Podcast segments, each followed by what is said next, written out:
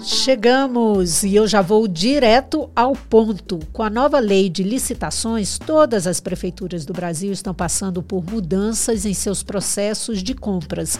E os fornecedores precisam se ligar para não ficar para trás nesses novos modelos e novas regras. E se você é microempresário ou tem empresa de pequeno porte, não perca esse podcast. É isso aí, Kátia. Tudo bem, Kátia? Um oi para o nosso ouvinte, para todo mundo. Ó, por isso, nesse podcast de número 54, 54 já episódios do Pode Licitar, demais, né?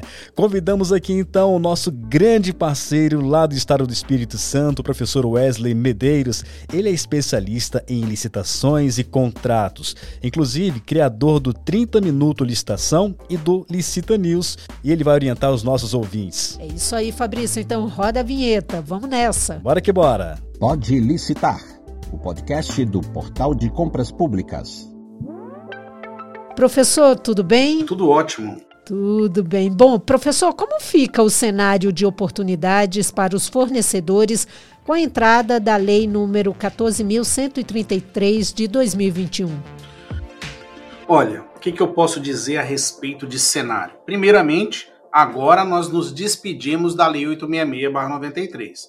Ela realmente ficou para trás, não existe mais nenhuma desculpa para sua utilização, salvo aqueles processos publicados até o dia 29 e 30 de dezembro, que ainda temos algum saldo da Lei 866 sendo publicado.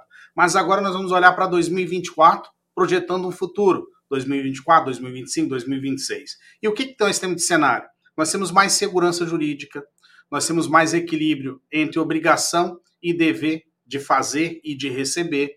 A nova lei de licitação traz uma segurança jurídica muito grande para os licitantes, apesar de como consultor, a gente entender que o licitante ele não estuda tanto a legislação, mas a Lei 1473/2021 e seus regulamentos, ela traz uma segurança jurídica muito grande para o licitante. No que tange ordem cronológica, obediência à ordem cronológica, a contagem do prazo de vamos dizer, a contagem do, do, do prazo para pagamento, é, fora o edital, só vai ser considerado atraso agora 60 dias a contar da nota fiscal. Isso na lei antiga contava-se 90 dias mais um para se considerar atraso, e agora nós contamos 60 dias da data da emissão da nota fiscal. Então, assim, o listante ganha muitos direitos. A nova lei divide o mercado, ela mostra onde que a microempresa pode operar de forma, é, como se diz, responsável. Ela mostra cada passo tem que ser dado aqui para frente. Então, o que eu posso dizer? Como um profissional com 32 anos de experiência, eu estou muito otimista agora com a vigência da Lei 1433 a partir de 1 de janeiro. Legal. Agora, professor, é assim, de uma forma claríssima, é... o que mudou para os fornecedores? O que muda para os fornecedores agora, eu vou assim, eu, eu vou ah. fazer uma brincadeira. Antigamente, Legal. a gente falava assim, ó, o licitante tem dois direitos: o de entregar e talvez receber. Mas agora isso muda. Ah. A nova lei de licitação ela traz assim regra desde o planejamento. Você vê agora, como se diz, a obrigação do estudo técnico preliminar, né? Se estudar preliminarmente se você vai fazer uma compra ou não. Esse estudo técnico preliminar ele direciona um termo de referência, um projeto básico, a um anteprojeto. A exigência de planejamento nas contratações, o próprio planejamento de contratação anual como obrigação. É uma evolução muito grande que isso traz o quê? A responsabilidade. Eu explico muito em sala de aula o governo ele não compra como uma empresa, como uma pessoa física por compulsão. O governo compra por necessidade, motivação, uhum. justificativa, atender melhor a sociedade. E a nova lei de licitação, apesar dela assustar um pouquinho pelo seu tamanho, ela tem mais de 190 artigos, ela tem 40, mais de 40 pontos de regulamento, ela traz muito, é, eu, diga, digamos assim, para ser claro para você, ela traz um equilíbrio na balança do direito administrativo né? Uhum. Deveres e obrigações repartidos entre as partes, né? A matriz de risco. Nós temos muitas inovações aí que faz com que os licitantes que trabalham dentro da boa fé, dentro da legalidade, eles sejam muito abraçados pela nova lei de licitação. E na sua opinião, como ficam as microempresas e empresas de pequeno porte com a nova lei de licitação? Vamos lá, colegas. A nova lei de licitação, ela traz uma inovação no que tange benefício ME e PP é muito bom aí que todas as pessoas né, que estão nos assistindo aí, é, principalmente o Sebrae, ele olhe com mais carinho o artigo 4 da Lei 1433. Porque o artigo 4 ele abre dizendo muito claro que aplica-se à Lei 1433 os benefícios da Lei 123/2006. Consequentemente, tudo aquilo que está disciplinado no Decreto 8.538/2015, que regulamenta o direito da microempresa. Vamos destacar alguns deles.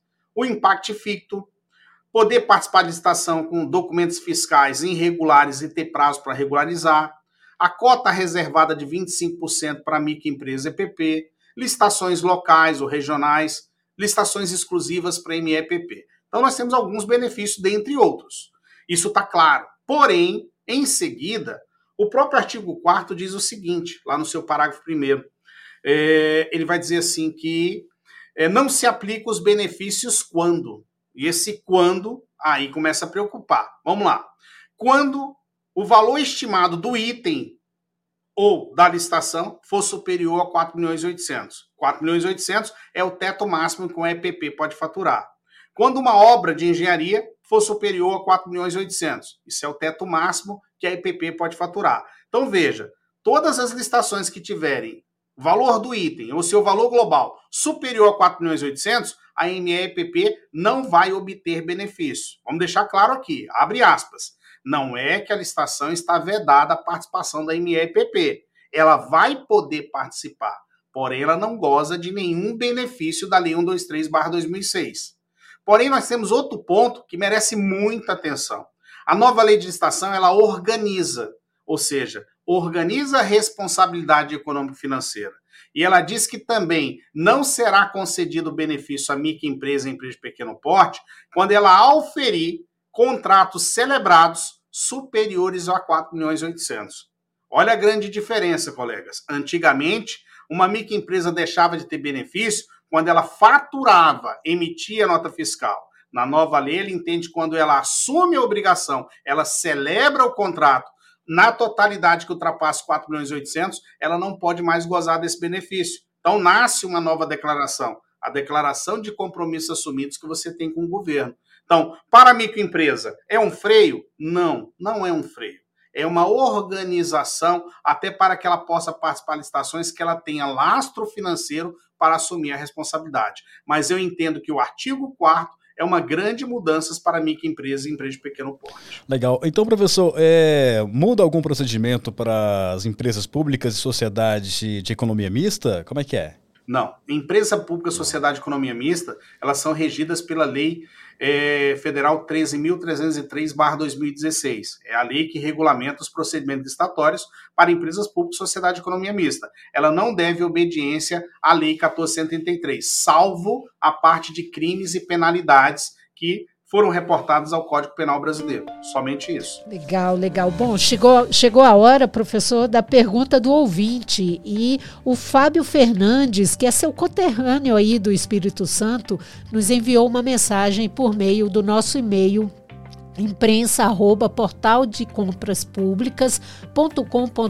perguntando o seguinte: na sua opinião, qual o maior cuidado que o licitante precisa ter agora? O que o senhor pode responder ao Fábio, professor? Eu posso dizer o seguinte: a partir de agora, o licitante ele tem que agir com mais cautela, ele tem que analisar os editais que ele vai participar, ele tem que ter certeza e dotar-se de convicção que ele realmente atende aquele edital na sua descrição técnica, para que ele não venha sofrer uma sanção posterior. A nova lei de licitação ela não perdoa mais aqueles aventureiros. Vou dar exemplos pessoas que participavam de licitação sem sequer ter documentos, e na hora que eram convocados não entregavam documentos. Pessoas que participavam de licitação e não honravam sua proposta. Então, tudo isso agora está motivado por escrito na lei. Isso vai gerar penalidade. E assim, eu me preocupo muito com licitante, porque muitos licitantes participam da licitação com o famoso achismo. Eu acho que meu produto atende, eu acho que o meu serviço atende. E ele se aventura ao ponto, colegas, que ele assina um contrato, ele recebe uma nota de empenho. E quando o produto ou serviço dele não atende, isso é denominado como inexecução parcial ou total da obrigação, que na nova lei gera multas que vão aí dos seus 10 a 20%, tem órgão público que aplica multa de 30%, mais o impedimento, o temido impedimento de licitar. Então, assim, na minha opinião, né, humilde opinião, licitantes, não se aventurem. Leiam o edital, escolham onde vão participar, tenham certeza do que estão fazendo, porque a nova lei tem uma mão bem pesada para aqueles que não atendem o edital de licitação. É, meus amigos, este é o podcast Pode Licitar de número 54, tá? Muito show. Agora, professor, fale aí um pouco para os nossos ouvintes a respeito da Lei 14.133, é, barra 2021, em uma comparação objetiva com a Lei 8666 de, 90, de 1993. E assim, o, o que, que o senhor pode destacar para a gente? Assim, ó, quando a gente olha rapidamente, é. parece que não muda tanta coisa, principalmente porque uma Sim. das modalidades que o listante mais utiliza é o pregão eletrônico. O pregão eletrônico teve mudanças? Algumas, são poucas, porque o sistema de disputa continua, o sistema aberto continua, o aberto e fechado continua. Chega agora com mais clareza o sistema fechado e aberto para as concorrências eletrônicas, mas assim, os prazos de editais, eles aumentaram um pouco quando é para prestação de serviço, sai daqui a publicação de oito dias úteis. É, vamos falar um pouquinho mais, o que, que muda na nova lei de licitação? Nova lei de licitação traz mais princípios, resumindo o que eu falei no início do, do nosso debatezinho aqui, traz uma segurança jurídica maior, é, ele motiva de forma escrita a função de cada um, desde do licitante até o contratado, dentro da nova lei de licitação. É uma mudança que está sendo muito sentida nas prefeituras. Acabou a carta convite, acabou a tomada de preço. Essas duas modalidades elas não existem mais. Então agora nós só temos o pregão, a concorrência e o diálogo competitivo e, claro, os acessórios às modalidades de estação. Mas eu não tenho mais a carta convite, que era tão né, defendida, a tomada de preço, querendo ou não, ela cerceava um pouco a competitividade. Uma grande mudança, eu acho ela maravilhosa para os licitantes. Aproveitem, pessoal. Se debrucem nas dispensas de licitação. A maioria delas são eletrônicas agora. Compras pequenas com giro bem rápido, onde você tem uma oportunidade gigante uma dica que eu vou dar para vocês: portal de compras públicas. Faça o seu cadastro gratuito. Portal de compras públicas não cobra nada para que você participe de dispensa eletrônica. Então você tem ali um, como dizer, um mar de oportunidade para entrar todo dia e buscar uma oportunidade de negócio, até para você começar a conhecer como funciona a máquina pública. E o restante, eu não vou dizer que é uma caixa de surpresa, porque todo mundo está estudando. Mas agora nós vamos ver um bebê crescer e ver ele como se diz, passar do, do, do bebezinho para o adolescente até chegar à idade adulta, que vai ser a evolução da nossa nova lei 1433, né? O jargão que eu tenho utilizado muito. Chegou a hora de aprender a desaprender, nós que somos veteranos, 30 anos de experiência, para agora aprender uma nova legislação, novas súmulas, novas doutrinas, nova jurisprudência. Começa agora, como se diz, um grande cenário e o portal de compras públicas está aí apoiando isso aí, evoluindo muito no que diz conhecimento. Maravilha, e nós vamos acompanhar aqui no nosso podcast essa evolução, né, passo a passo. Agora, professor Wesley, para terminar, uma pergunta: o ano de 2024 promete em negócios públicos? Olha, o ano 2024 ele promete, porque é o segundo ano de mandato presidencial. A gente que estuda um pouquinho sabe que o primeiro ano é, o governo fica travado até pela, como se diz, as regras do efeito plurianual, e agora o governo começa a fazer. Então é um momento de grandes compras, de grandes negócios. Temos aí um tabu, eu quero até discutir ele aqui um pouquinho, pegar dois minutos, que é o ato da eleição agora, mas o ato da eleição não proíbe licitação. Isso é um tabu. Elas só estão suspensas as licitações aquelas que têm o entendimento que é uma troca de voto. Em, em suma, aquela que faz a, a, a, propaganda direta para um prefeito ou um, um prefeito em reeleição em especial. Então, assim, a máquina pública não para, ela começa agora com todo o gás. Temos aí, ó, espectadores, nosso carnaval é mais cedo, isso é muito bom, orçamento sendo votado. Eu acredito que em março a gente entra aí com os caixas já com o dinheiro distribuído. E aí, como se diz, é correr atrás, fazer uma boa triagem de edital. E eu acredito que 2024 é um ano de virada.